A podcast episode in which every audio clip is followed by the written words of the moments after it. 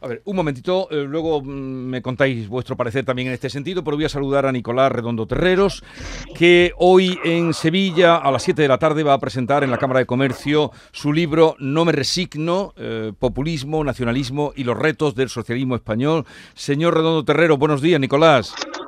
Hola, muy buenos días, ¿qué tal estamos?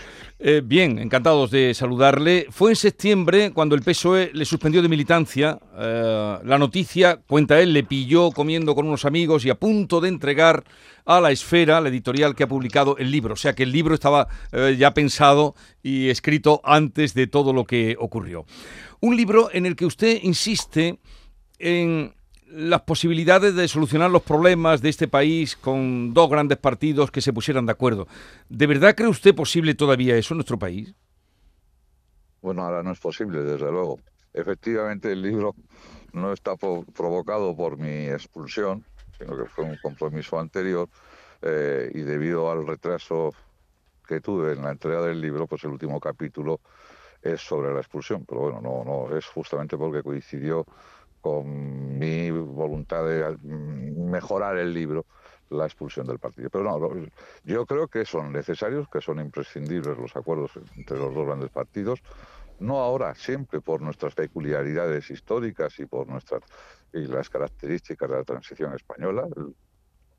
Si hemos derrotado policialmente a ETA fue porque antes hubo un acuerdo por las libertades y contra el terrorismo, eh, definió una política antiterrorista que, aplica, terminaron aplicando gobiernos de distintos signos y creo que hay algunos elementos, algunos conflictos, algunos retos, algunos eh, problemas que tenemos los españoles que necesitan el acuerdo de los grandes partidos, ¿no? La inmigración, eh, Europa, Cataluña, pues, ¿qué quiere que les diga? Educación, joven, juventud, son asuntos que no puede eh, eh, solucionar solo un partido y menos un partido en una situación minoritaria y, casi secuestrado como el Partido Socialista. A usted le, expulsaron de manera fulminante por decir en voz alta lo que pensaba, más o menos lo mismo que ha dicho eh, Emilio García Paje. ¿Usted cree que también lo expulsarán? No, espero que no le expulsen a Emiliano García Paje. El, eh, es presidente de una comunidad autónoma, eh, es el único que tiene mayoría absoluta y, el Partido Socialista tiene el gobierno de la nación con esos acuerdos eh, insoportables y bochornosos con los nacionalistas, pero carece de poder autonómico. Como si hubiéramos hecho un trueque y solo, solo tiene el Partido Socialista, pues Castilla-La Mancha, Asturias y Navarra como la tiene. Entonces yo creo que Paje está en una posición de fuerza que impide que le, que le expulsen. Yo, en cualquier caso, lo mío era más fácil, ¿no? Yo llevaba más tiempo diciendo lo que dije. Eh, creo que hay diferencias, creo que hay diferencias. Eh, ¿Usted cree que la democracia está en peligro en nuestro país? Bueno, yo no soy eh, partidario de, de truculencias. ¿Eh? Yo creo que estamos en una situación de crisis política grave, que la amnistía eh, eh, hace pedazos el principio de igualdad, que las instituciones son más débiles hoy que hace siete años, que los ciudadanos tienen menos confianza en el sistema político, en los políticos, en las instituciones que hace siete años. Creo que estamos realmente peor. Creo que uno de los partidos que es básico en el sistema del 78, de la transición, el Partido Socialista Obrero Español ha hecho cosas que hace cinco años nadie pensaría, ha estirpado del Código Penal la sedición para favorecer a Junqueras y compañía, va a aprobar la ley de amnistía, la pruebe como la pruebe, para beneficiar a Puigdemont, que es una persona fugada. Ambos um, hicieron un asalto, claro, a la Constitución, un pronunciamiento de esos tan típicos eh, del siglo XIX, y eh, en esa situación estamos. Eh, no deberíamos, como hacen las posiciones extremas, agravar con las palabras más la situación ya grave de por sí. Mm. En todo este, además usted también es comentarista de la actualidad, en todo este revuelo, usted que además es vasco, ¿por qué están tan callados en toda esta polémica sobre la amnistía y derivados los, eh, los partidos vascos? ¿Puede ser una estrategia? Bueno, los partidos, sí, es una estrategia seguro, porque en el País Vasco el PNV eh, está lo suyo y lo suyo siempre le ha ido bien. Ha exprimido a todos los gobiernos, tuvieran el color que tuvieran, y, bueno, pues cuando les toca a ellos, pues actuarán con toda tranquilidad. Bildu tiene un acuerdo seguro con Pedro Sánchez, lo que sucede es que solo vemos eh, el, acuerdo cuando sucede. El primer, la primera evidencia fue, fue en Pamplona, en la alcaldía de Pamplona. Hay otras evidencias pequeñas que les interesan a ustedes menos, ¿no? pero existen, en esa ley ómnibus existen algunas cosas que le han beneficiado claramente a los alcaldes y concejales de Bildu. Eh, pero eh, ¿Qué quiere que le diga? Los, los, vascos han aprendido, los, nacionalistas vascos, que solo tienen que hablar de lo suyo. Luego favorecen a otros partidos políticos y luego se favorecen de otros acuerdos. Veremos el acuerdo sobre la amnistía, como les eh, influencia, por ejemplo, a la Cale Borroca, etcétera, etcétera. ¿no? Pero bueno, ellos tienen esa posición prudente y además ahora se, se introducen en una época preelectoral en la que tienen que medir mucho sus tiempos.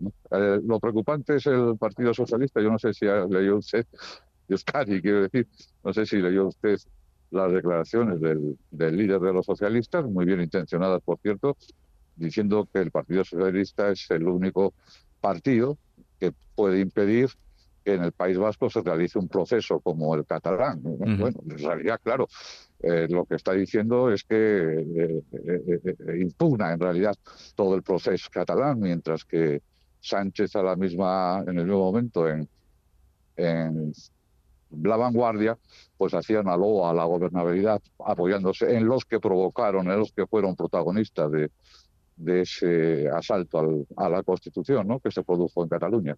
Bueno, la verdad es que cuando estás viviendo una crisis eh, todo pierde sentido y hasta las palabras dejan de significar lo que tienen que significar.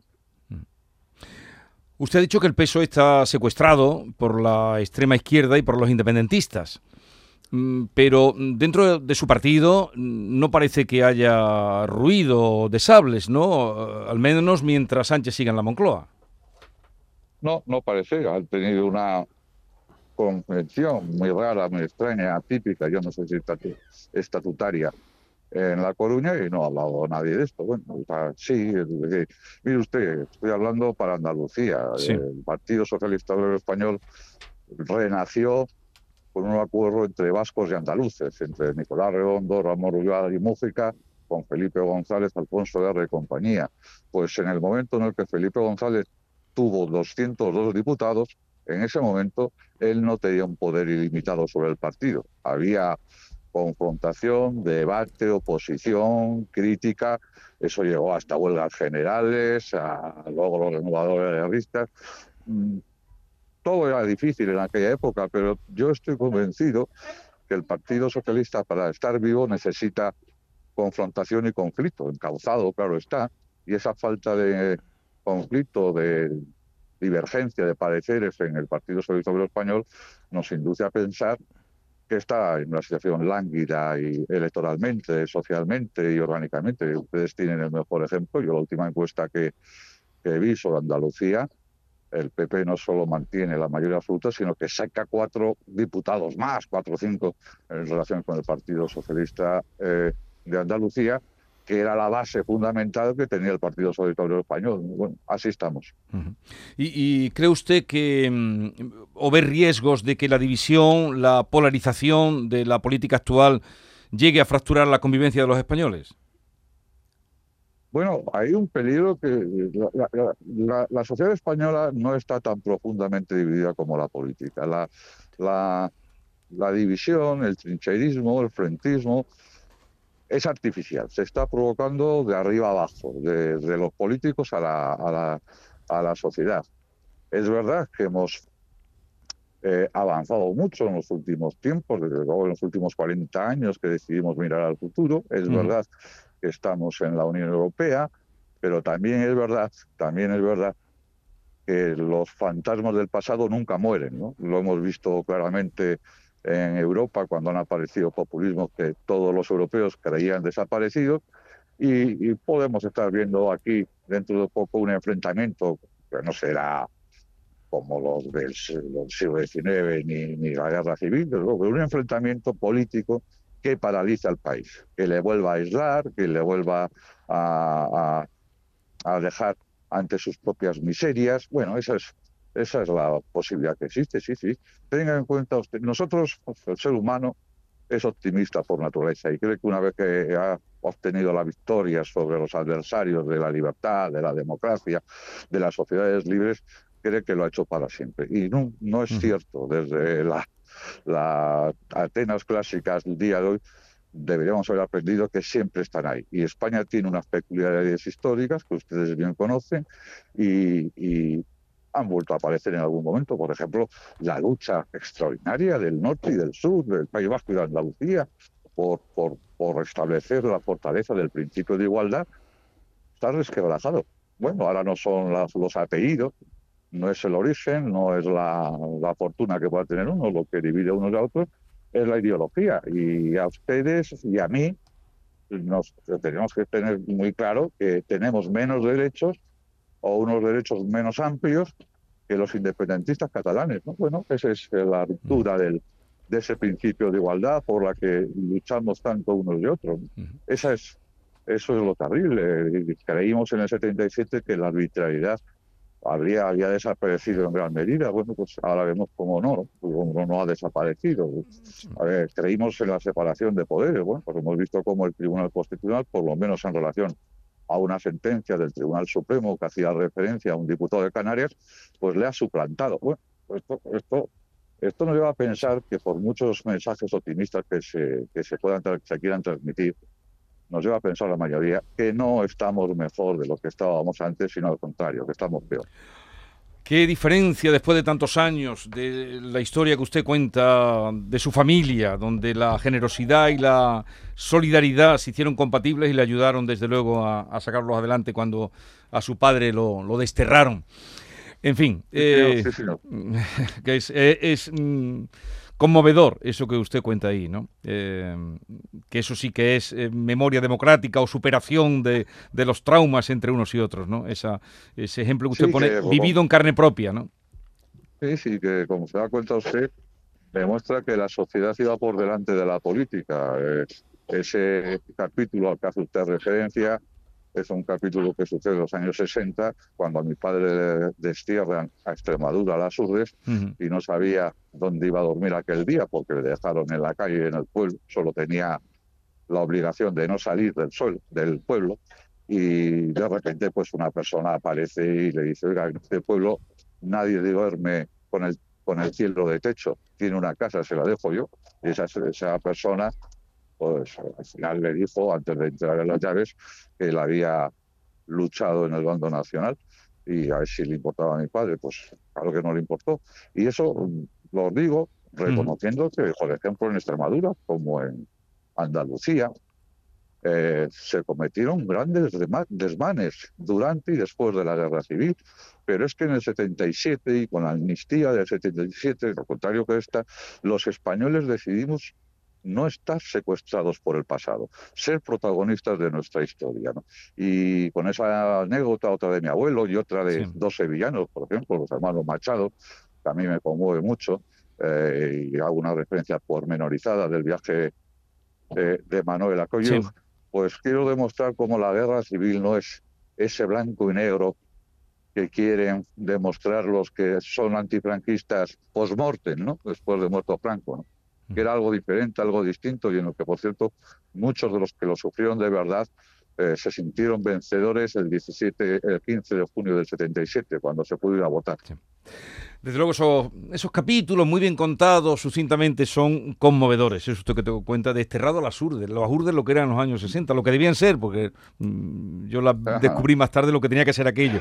Bien, eh, gracias por atendernos. Que tenga usted una feliz estancia en Sevilla. Eh, la presentación del libro es a las 7 de la tarde en la Cámara de Comercio, muy, muy en el centro de, de la ciudad y bien acompañado además. Un saludo y buenos días. Sí, sí. Buenos días, muchas gracias y seguro que lo paso bien en Sevilla, como siempre. Adiós. ¿Eh? Que voy allí. Adiós. Adiós.